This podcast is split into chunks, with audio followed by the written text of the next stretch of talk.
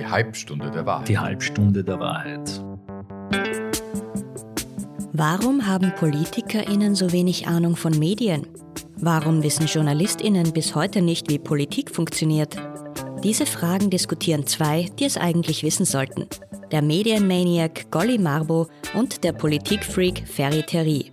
Golly Marbo war viele Jahre lang TV- und Filmproduzent und ist heute Vortragender, Journalist und Obmann des Vereins zur Förderung eines selbstbestimmten Umgangs mit Medien.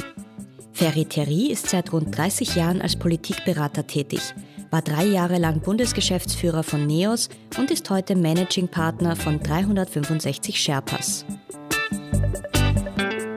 Servus Ferry. Hallo Golli. In der Regel wollen wir uns in Zukunft ja immer in Kaffeehäusern treffen und dort miteinander plaudern, aber das können wir ja derzeit nicht und dürfen wir noch bis auf weiteres, wahrscheinlich bis Ostern nicht. Lass uns doch einfach gemeinsam testen gehen. Was hältst du davon? Und dort dann einen Podcast aufnehmen? Na, zumindest können wir dort plaudern, finde ich. Ja, also ich habe die Stadthalle wieder von innen gesehen. Ja, Gratuliere. Die große Halle, ja, dort, wo ich die Who schon gesehen habe oder Clash oder damals in den 70ern. Ja, es war 1980, du gemeiner Kerl. Warst du schon auf der Welt damals? Ja, 1980 war ich schon ein paar Jahre auf der Welt, ja. Gut, also ich habe jedenfalls My Generation dort mitgegrölt und I hope I die before I get old und hätte nie mehr träumen lassen, dass ich einmal so alt werde wie du. Frech, der Golli. Abgesehen von diesen wahnsinnig wichtigen Fragen, wo wir testen gehen, was ich alle zwei Tage, drei Tage inzwischen mache und was auch irgendwie angenehm entspannend ist, weil man dann weiß, man darf anderen Menschen begegnen und sich austauschen, so wie wir Absolut. das hier tun, wollen wir heute über Meinungsumfragen auf der einen Seite und Quotenverarbeitung auf der anderen Seite sprechen. Zwei sehr verwandte Themen. Was sagst du denn dazu, dass in der letzten Meinungsumfrage, die mir in der Zeitung so begegnet ist, auf einmal eine Mehrheit neben ÖVP, FPÖ, nämlich von SPÖ, Grünen und Neos zu entstehen scheint? Ist das nicht total untypisch? Naja, untypisch ist es, dass nicht die bestehende Koalitionsvariante sozusagen im Ranking auf Platz eins ist. Diese neueste Umfrage, die jetzt veröffentlicht wurde, sagt, dass eine Koalition von SPÖ, Grün und Neos derzeit die beliebteste Koalitionsvariante in Österreich ist. Und das ist neu, weil aktuell haben wir ja eine ÖVP-Grüne Koalition. Und es ist tatsächlich üblicherweise so, dass die Österreicherinnen und Österreicher immer recht zufrieden sind mit der bestehenden Koalitionskonstellation, sprich auch die als die beliebteste sehen. Also das hat sich jetzt geändert und hat natürlich auch eine Auswirkung, glaube ich, auf das politische Geschehen. Aber jetzt ist es doch so, dass die Meinungsumfragen von Instituten hergestellt werden, die meistens im Auftrag einer Partei stattfindet oder sehr oft im Auftrag der Parteien stattfindet oder auch einer Partei nahezustehen scheint. Gibt es auch wirklich unabhängige Meinungsumfragen in Österreich? Ja, also ich glaube, der Großteil ist nicht von Parteien beauftragt, beziehungsweise die Umfragen, die von Parteien beauftragt werden, bleiben meistens auch in den Parteien. Also Parteien arbeiten ja viel mit Umfragen, einfach um abzutesten, quasi wie stehen sie derzeit in der öffentlichen Wahrnehmung, wie kommen ihre Themen an, welche Botschaften funktionieren, welche funktionieren nicht. Einfach um so ein bisschen einen Seismographen in der Bevölkerung zu haben, wo bin ich unterwegs als politischer Bewerber.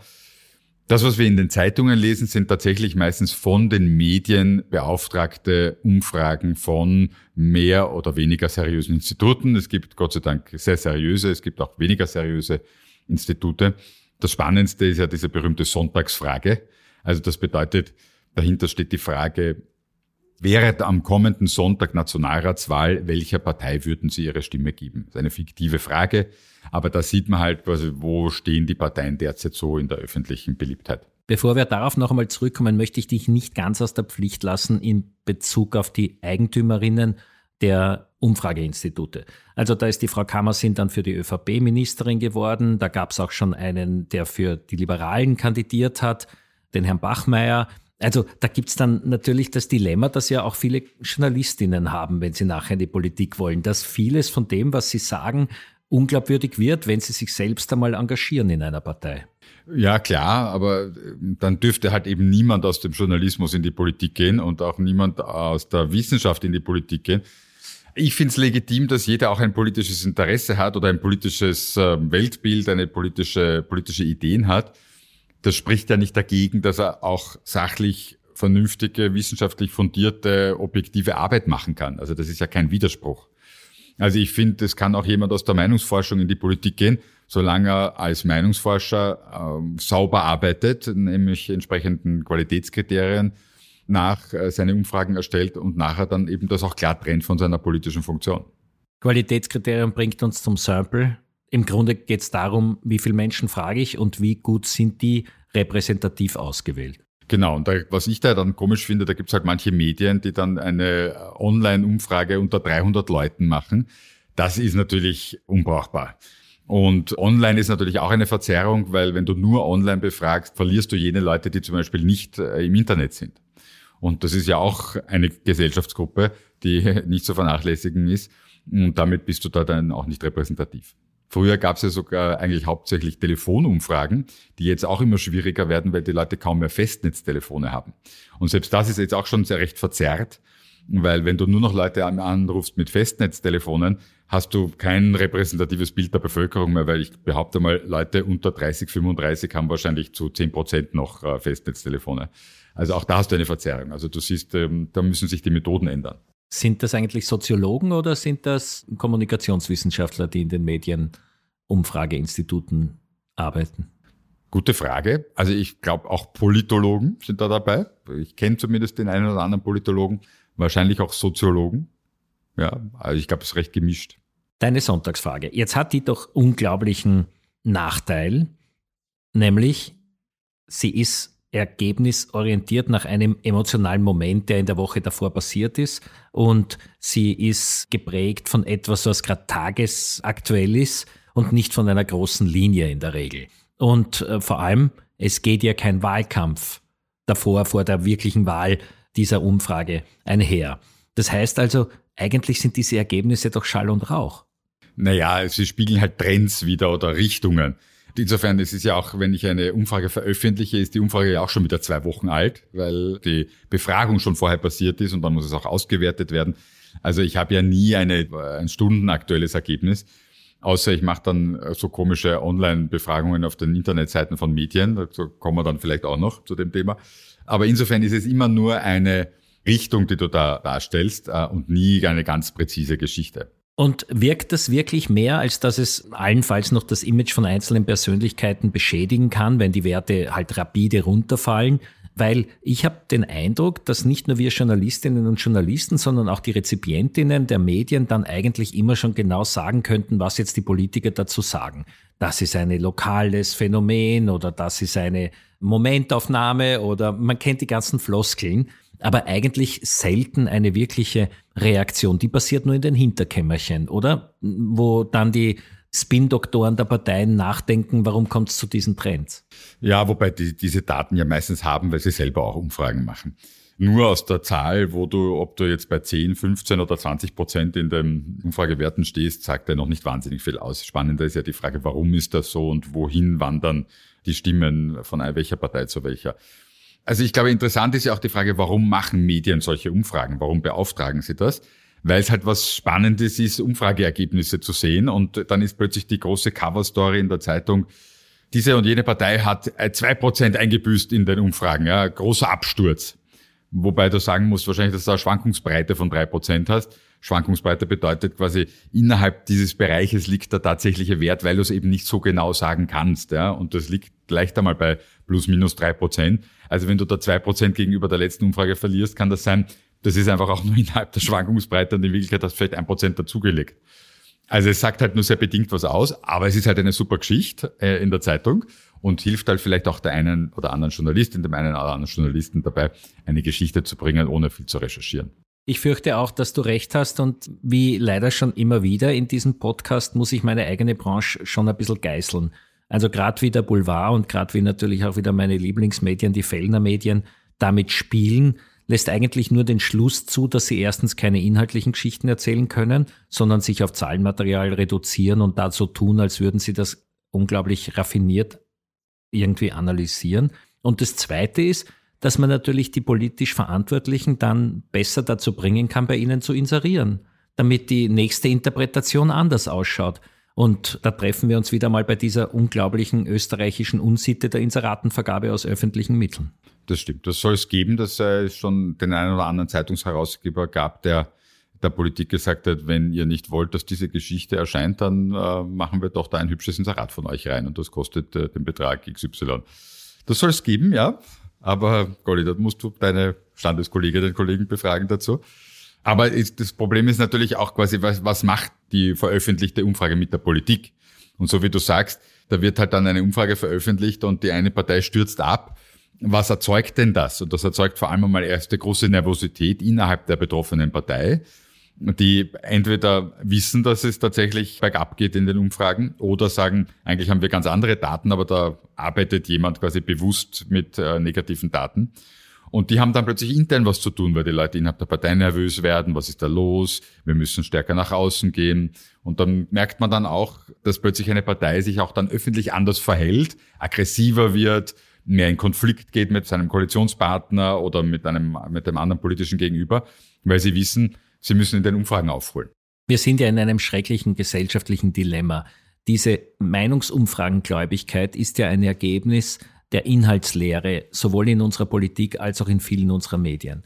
Und weil wir nicht mehr über Sachen Dialogräume finden, in denen wir uns dazu austauschen können, weil wir nur mehr diskutieren im Streit, um zu gewinnen und weil wir davon ausgehen, dass Politikerinnen und Politiker auf alles Antworten geben müssen, wird auf einmal das reine Abrechenbare zum Inhalt und das Messbare zum Inhalt, statt dass man über Utopien nachdenkt, über Visionen nachdenkt, über Althergebrachtes, das man vielleicht weiterentwickeln könnte.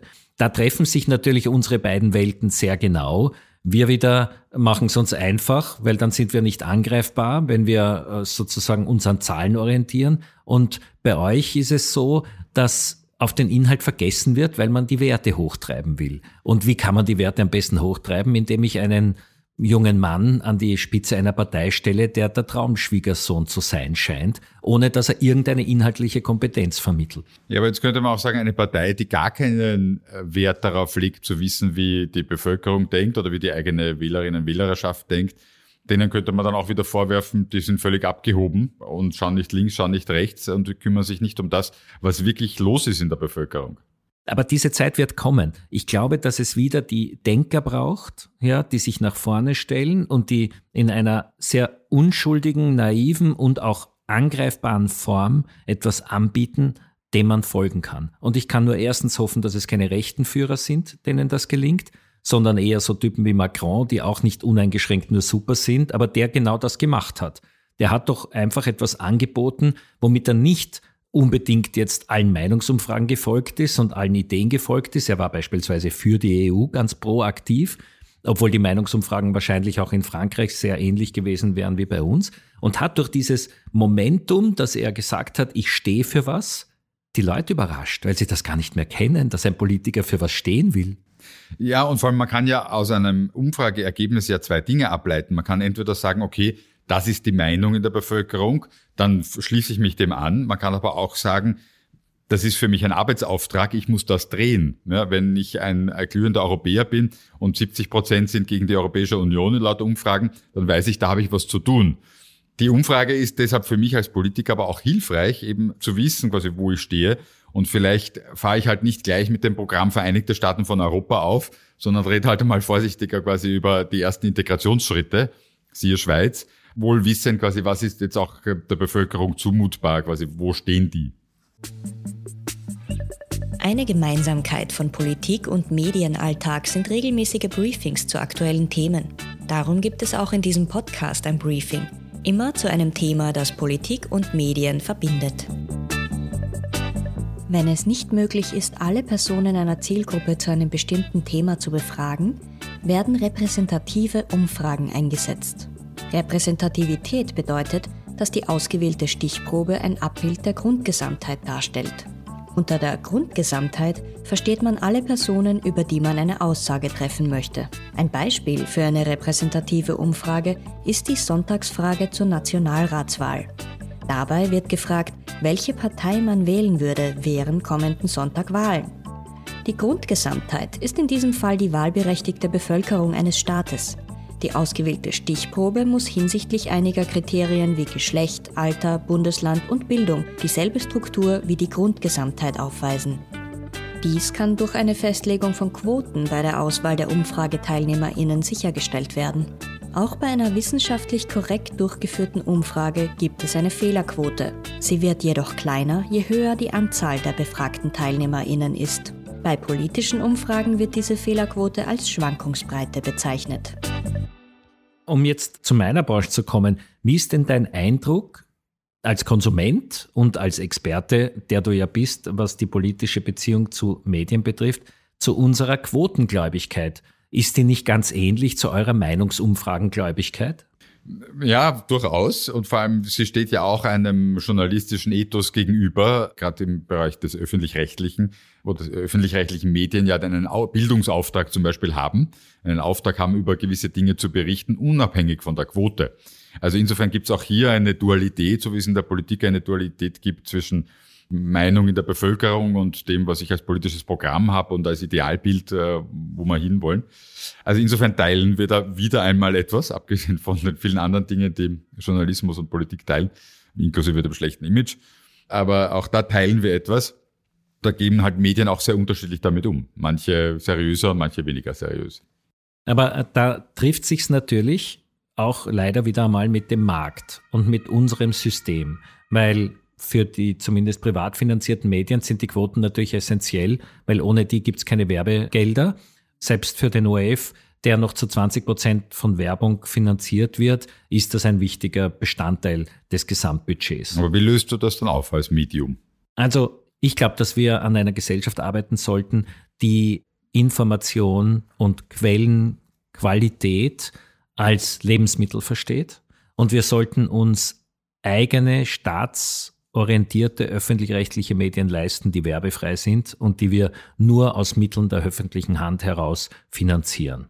Das heißt nicht, dass es eine Nischenproduktpalette sein muss, sondern das heißt nur, ich weiß, diese Quelle ist seriös und da habe ich es mit einer Sportredaktion zu tun, die spricht auch über Missbrauchsfälle im ÖSV und nicht mit einer Sportredaktion, die muss drauf schauen, weil sie einen Werbevertrag hat mit den diversen Partnern vom ÖSV, dass sie ja niemanden auf die Füße steigt. Gut, aber jetzt gibt es bei den Printmedien eigentlich so gut wie kein Medium, das einen öffentlich-rechtlichen Auftrag hat, bis auf die Wiener Zeitung vielleicht.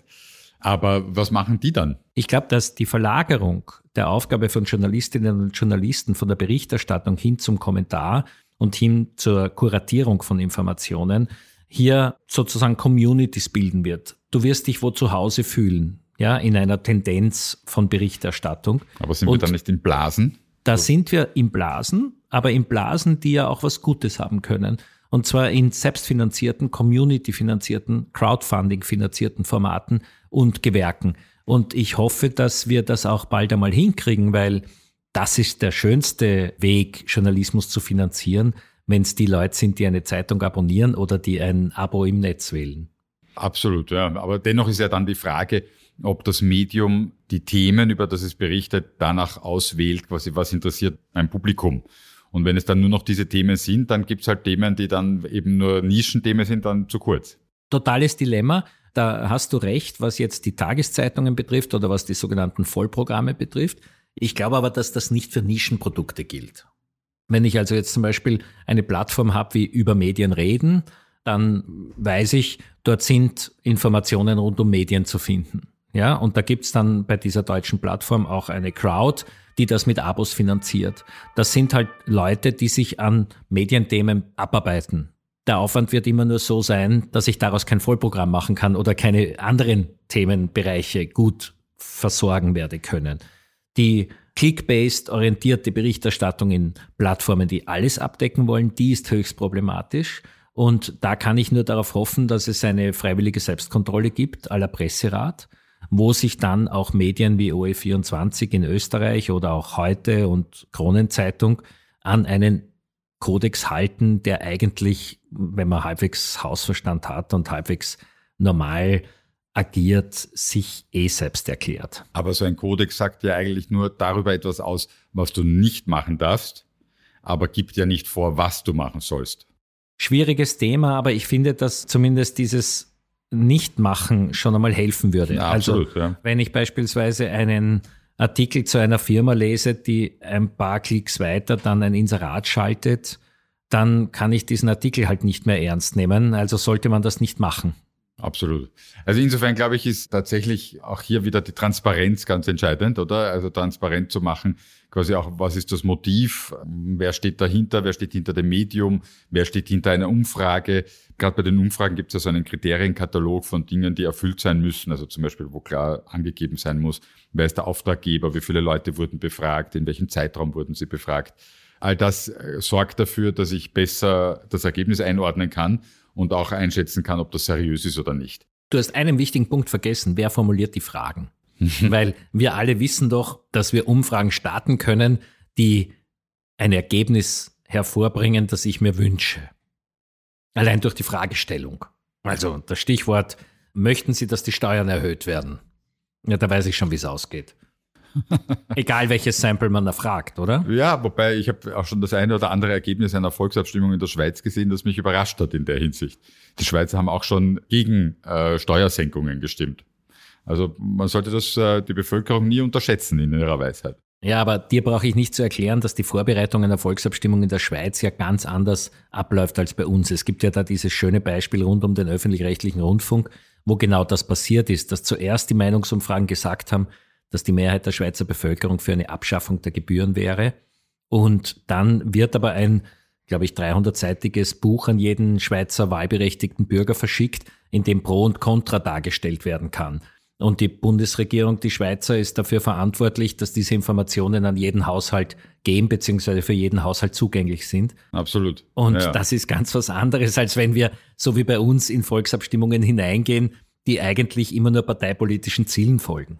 Ja, also das ist dann ein eigenes großes Thema, aber das finde ich auch, eine, auch einen, einen spannenden Aspekt quasi, wo dann das Umfrageergebnis wenig mit dem endgültigen Ergebnis zu tun hat, da aber das Umfrageergebnis ja etwas prägt. Also wenn ich ein Umfrageergebnis habe, das 60 zu 40 für die eine Seite ausgeht, dann weiß die 40 Prozent Seite, aha, wir müssen uns noch viel mehr anstrengen und da gibt es eine wesentlich größere Mobilisierung.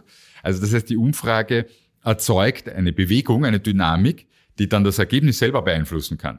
Es ist aber fast rührend, wie positiv du das siehst und interpretierst. Naja, ich sehe es gar nicht positiv, aber man muss es wissen. Und das ist gerade in einem Wahlkampf zum Beispiel wichtig, wenn da eine Partei verliert oder gerade es gibt dieses Thema, ob eine Partei zum Beispiel knapp an der Eintrittsschwelle ins Parlament ist. Und da gibt es viele Leute, die dann sagen, ich wähle diese Partei nicht, weil mir ist es zu unsicher, ob die einziehen. Wenn die es nicht schaffen, dann wäre meine Stimme verloren. Aber nach der Überlegung schafft es nie, eine neue Partei ins Parlament zu kommen. Übersetzen wir es jetzt in die Medienwelt. Wenn ich beispielsweise die Frage stellen würde in einer Umfrage, wen wünschen Sie sich als Moderatorin oder Moderator für die Dancing Star Staffel, die im nächsten Herbst starten soll, dann wird garantiert nur jemand gewinnen, der das schon einmal gemacht hat. Das heißt, jede Umfrage, zumindest in unserem Medienbereich, ist rückwärtsgewandt. Und ja. alles, was rückwärtsgewandt ist, bremst Entwicklung. Das stimmt, aber die eingangs angeführte Umfrage jetzt aktuell zu den Koalitionspräferenzen widerlegt das ein bisschen, weil früher war es eigentlich immer so, dass die aktuell bestehende Koalitionsform auch führend war im Ranking. Äh, ändert sich gerade. Naja, viel mehr Wahnsinn kann ja den Grünen nicht mehr passieren als im Augenblick, oder? Und vielleicht sollten sich die Grünen bei Dancing Stars bewerben. Das wäre eine Möglichkeit, um irgendwas zu retten, weil dort sind ja durchaus sympathische Menschen, aber deren derzeitige Politik, die sie ja aus ehrenwerten Motiven zu machen scheinen, nämlich um die FPÖ in der Regierung zu verhindern, ist trotzdem irgendwie an ihre Grenzen gestoßen. Auch das ist ein anderes Thema, dem wir uns vielleicht auch mal widmen werden. Aber ich glaube, was man abschließend sagen könnte, ist, ich glaube, es ist gut, immer den Puls quasi auch äh, nicht nur an der Zeit, sondern auch am Publikum zu haben, sowohl für die Politik als auch für die Medien. Aber ich glaube, also gerade vor allem der Politik tut es auch gut, nicht zu viel auf Umfragen zu schielen, sondern ein bisschen auch quasi eher auf, die, auf das eigene politische Programm, auf die eigene Vision den Blick zu richten. Du bist jetzt schon in der Schlussrunde, wie ich spüre, möchte aber zwei kleine Aspekte aus meinem Medien- und Fernsehbereich noch einwerfen, die das sehr bestätigen, was du sagst. Das eine ist, wenn es um User-Generated Content geht, dann werde ich meistens Programmvorschläge bekommen, die irgendetwas kopieren, was es schon gab. Das heißt, es ist nicht Aufgabe der Laien und der Amateure, etwas zu entwickeln, wofür es Profis gibt. Hier sind wir wieder bei der Wertschätzung von journalistischer Arbeit und bei der Wertschätzung von politischer Arbeit. Da das aber so selten formuliert wird, glaubt der User, er könne es auch. Das ist der erste Gedanke. Und der zweite Gedanke, den ich noch kurz einwerfen wollte, ist, dieses Phänomen der Umfragen, die im Netz angeboten werden. Du hast es vorhin angesprochen, Online-Umfragen. die dienen wirklich nur wirtschaftlichen Zwecken und verkleiden sich als wären sie irgendwie wissenschaftlich evident basiert. Du meinst diese Befragungen auf einer Seite eines Mediums zum Beispiel, oder? Eine, eine einer Tageszeitung eine Online-Umfrage äh, macht. Genau, die dient wirklich nur dazu, dass ich sozusagen die User an mein Haus binde, meine Brand stärke und hat natürlich überhaupt keine Aussagekraft. Das ist so ähnlich wie Straßenumfragen zu machen, wo ich ja schon durch die Art und Weise, an welchem Ort ich die Umfrage mache, die Antworten bestimme weil es einen Unterschied gibt, ob man im von dir so geliebten siebten Bezirk eine Umfrage macht oder in dem von mir mehr geschätzten zwölften. Dann wirst also du. ich wohne im fünften. Um, um das in der Mitte. Du bist ein, ein Kompromissler. Es ist ein typischer Politiker halt. Aber diese Straßenbefragungen und diese Online-Befragungen in den Angeboten der Zeitungen im Netz, die sind wirklich ein fürchterlicher Fake.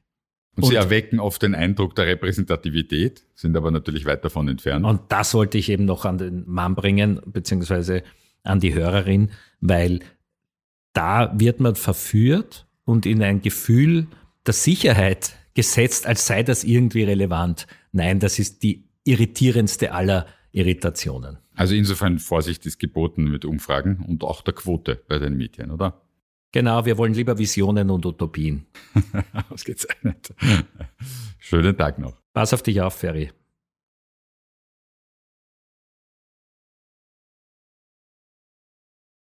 Ein spezielles Problem der Meinungsumfragen ist ja dieses Thema soziale Erwünschtheit. Es gibt das Phänomen, dass es Menschen gibt, die, wenn sie befragt werden für eine Umfrage, sich nicht trauen, die Wahrheit zu sagen, weil sie befürchten, dass ihre Antwort in der Gesellschaft, in der Mehrheit der Gesellschaft vielleicht nicht erwünscht wäre. Also das hat in der Vergangenheit vor allem zum Beispiel Wähler von eher rechtspopulistischen Parteien betroffen, die sich nicht getraut haben, das auch zuzugeben, sondern nur insgeheim ihr Kreuzel eben äh, auf dem Stimmzettel gemacht haben. Und deswegen zum Beispiel dann in Österreich die FPÖ oft massiv unterschätzt wurde in Umfragen und die Institute das dann ausgleichen mussten, indem sie einfach ein bisschen was draufgerechnet haben, weil sie diesen Faktor einbezogen haben. Wir haben in den Medien ein ganz ähnliches Phänomen. Jedes Jahr macht diese wirklich ehrenwerte Einrichtung Safer Internet eine Umfrage unter Jugendlichen bis 25, wie sie denn ihren eigenen Gebrauch mit sozialen Medien einschätzen. Und da sind es immer über 80 Prozent der jungen Leute, die sagen, dass sie den Nachrichten im Netz misstrauen. Das Bittere dran sind aber zwei Dinge. Erstens, sie verwenden die Medien trotzdem. Also was heißt das? Was habe ich jetzt davon, dass ich dem misstraue und dass ich dem keine Glaubwürdigkeit schenke? Wenn ich es aber selber immer noch weiter konsumiere, irgendwann verändert das meine Wahrnehmung trotzdem. Und das Zweite ist, dass eben genau diese Bekennerungenauigkeit, die du aus der Politik schilderst, inzwischen auch hier unterstellt wird. Also das heißt, die sozialen Medien und der Gebrauch von Insta, Facebook, TikTok ist so negativ beleumundet, auch unter jungen Leuten, dass sie nicht sagen wollen, dass sie das glauben, was dort stattfindet. Und früher haben wir glauben sie es mehr, als sie zugeben. Früher haben wir immer gesagt, sie glauben es deshalb nicht, weil sie selber so gut mit den sozialen Medien umgehen können und ihre eigenen Profile so anpassen und manipulieren, dass sie wissen, dass da sehr viel gefaked wird. Inzwischen gibt es aber leider auch hier eben dieses Bekennerproblem. Das Problem gibt es ja übrigens auch woanders. Ich kenne das von Studien über Motive für einen Autokauf. Also wenn man Leute fragt, warum sie sich äh, oder welches Kriterium sie anlegen bei der Entscheidung, für welches Auto sie sich entscheiden, dann kommen so Dinge wie Spritverbrauch, äh, Umweltfreundlichkeit und so weiter ganz oben.